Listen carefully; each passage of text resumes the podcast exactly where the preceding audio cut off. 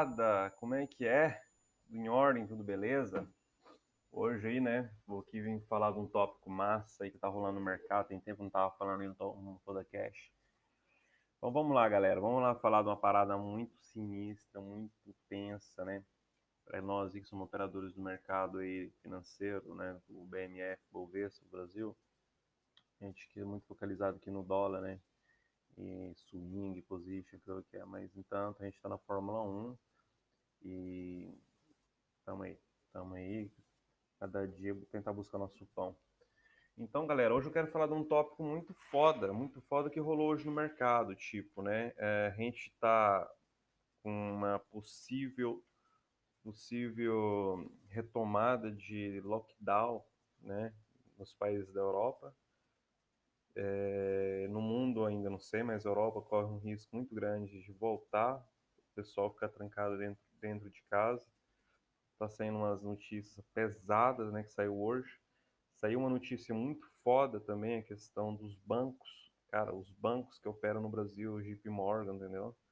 Tava fazendo lavagem de dinheiro desde 2019. Não, desde 1999. 2000 e É, sim, 99. 99 pra cá. Cara, é muitos anos, mais de 22 anos, né? É, é 99, 99, isso, são 22 anos, se eu não me engano. Eu não sei, não sei bom, eu tenho que usar calculadora, galera.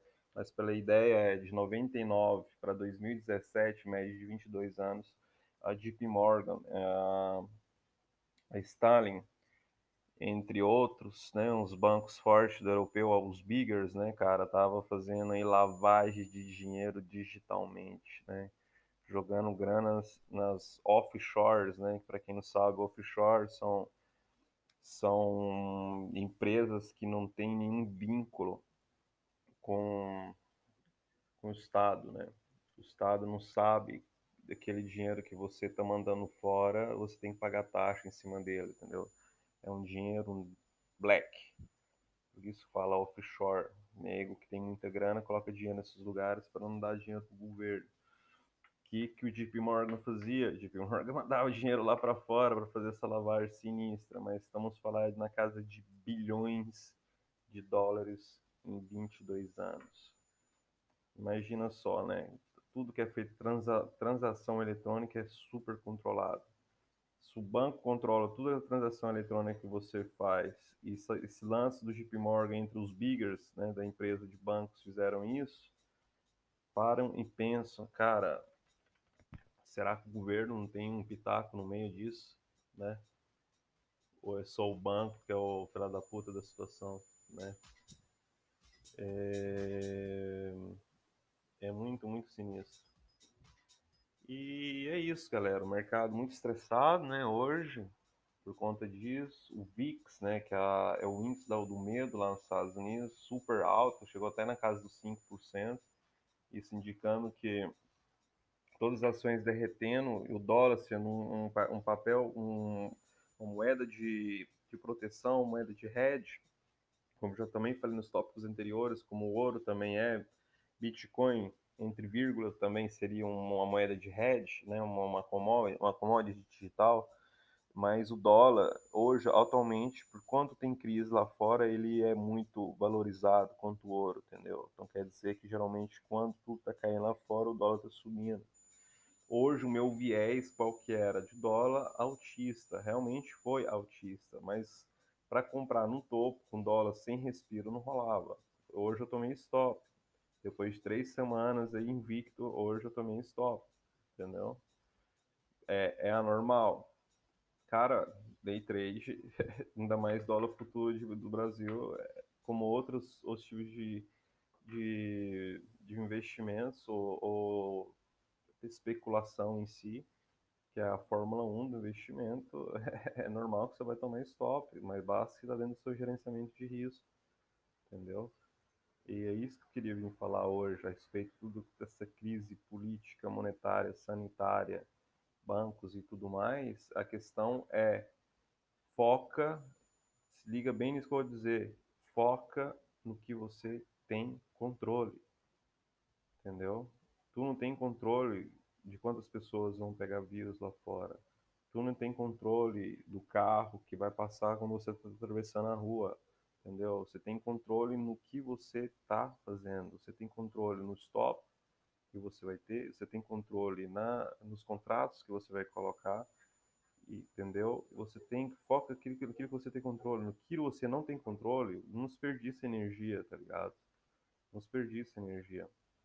Hoje eu focalizei no que eu tinha controle. Tinha controle do stop, que é meu stop financeiro. Eu atingi meu stop financeiro e parei. E isso se chama disciplina. Porque se eu quisesse retomar dinheiro para poder retomar aquele stop e continuar tradando, eu poderia muito bem. Mas se eu tomar outro stop, eu já estou saindo já, com certeza do meu gerenciamento de risco diário. Porque eu estabeleci que aquilo ali, que eu, se eu tomei, eu paro entendeu? Não é que você vai tomar um stop ou dois ou três, você vai ficar dentro do trade, mas você pode até tomar cinco, depende do seu gerenciamento de risco. Se dentro do seu limite de gerenciamento de risco você atinge um limite máximo, que seria o seu stop máximo financeiro, você para. Isso se chama disciplina. Desliga o computador, revê depois no replay, não se errou, por que você entrou ali, qual foi o motivador que teve para você entrar ali, como eu vou ter que fazer. Eu estou falando para vocês aqui aquilo que aconteceu comigo. Vou ter que rever amanhã o que rolou hoje para eu ter tomado stop, entendeu? Mas é, é isso que eu queria dizer para vocês. Vim aqui passar um, um podcast rápido para dizer que vocês têm que focalizar no que vocês têm controle, não no externo. No externo a gente não tem, a gente não tem a gente não tem poder de manipular o mercado. Pelo contrário, a gente tem que fazer que o mercado te dá as condições necessárias para você operar. Entendeu?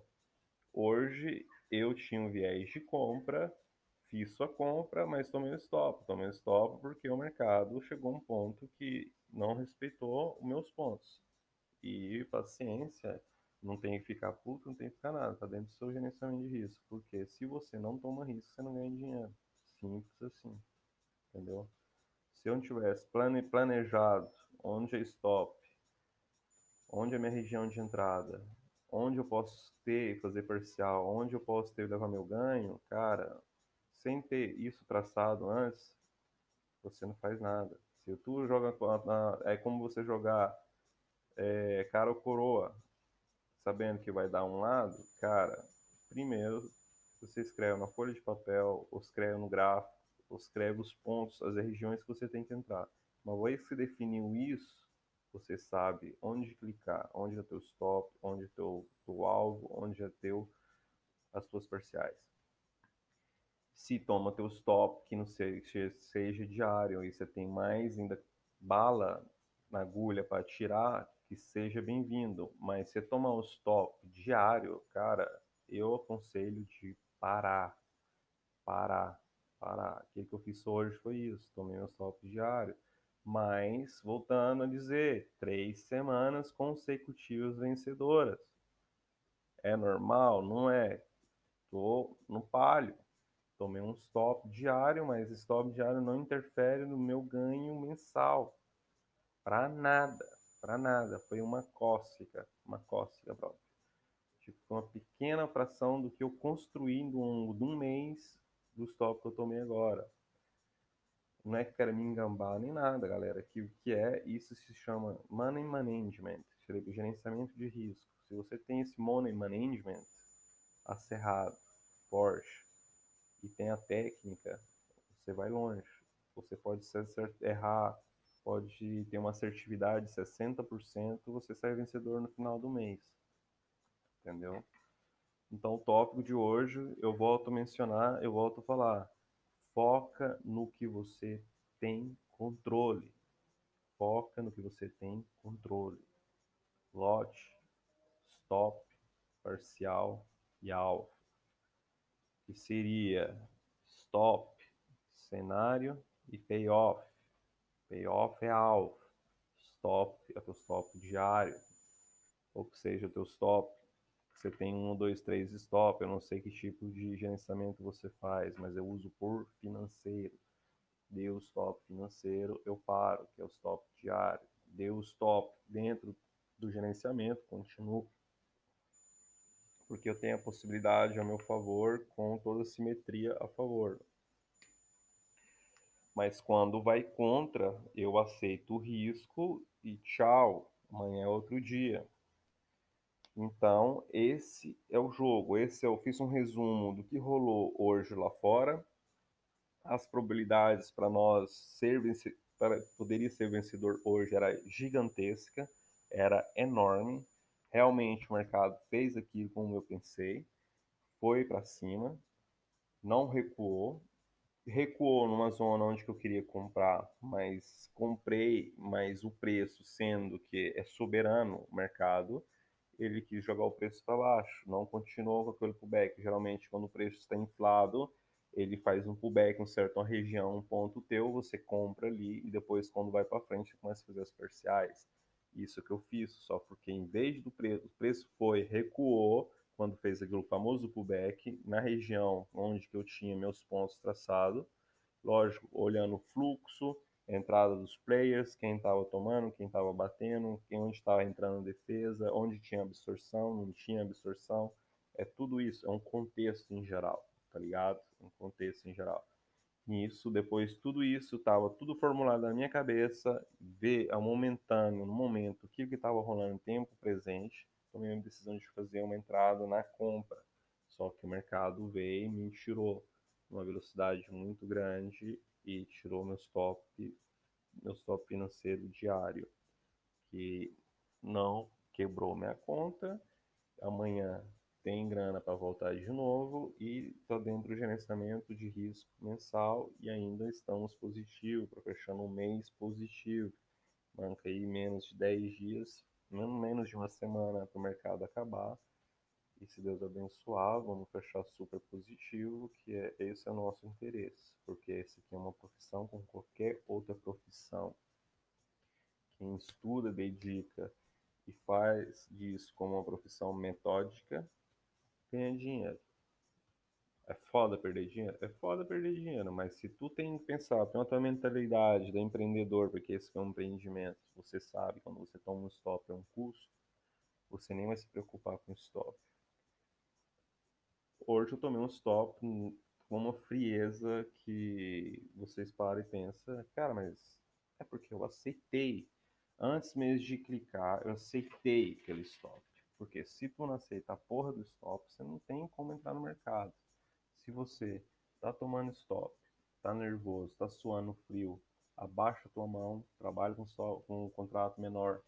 Se desse contrato menor você continuar ainda sentindo calafrio, sentindo medo, sentindo aquela dor da perda, cara, simplesmente eu tenho que dizer para ti que isso não é para você, é melhor mudar de profissão.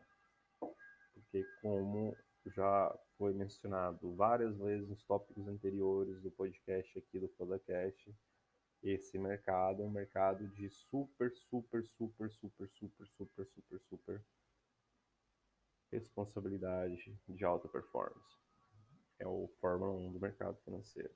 Ou você está preparado fisicamente, mentalmente, financeiramente, ou você não faz nada, é melhor estar tá fora.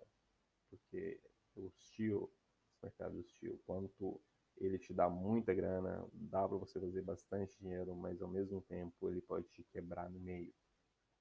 Se você não tem um gerenciamento de risco foda, um psicológico, uma, um racional, um comportamental foda, blindado. Por isso, eu tento vir aqui passar para vocês minha experiência de vida. Para você que quiser ser um profissional nisso, cara, se programe, se organize, faz uma, se tabela todas as suas entradas, saídas no Excel, porque isso te fará ser um trader melhor, melhor, melhor. Tá? E é isso aí, gurizada.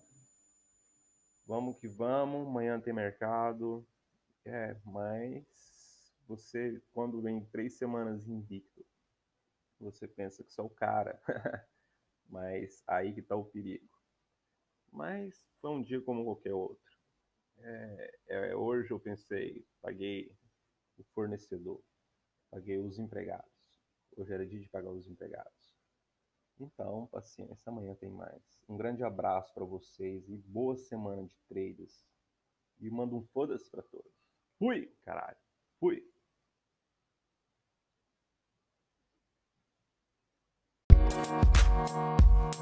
Thank うん。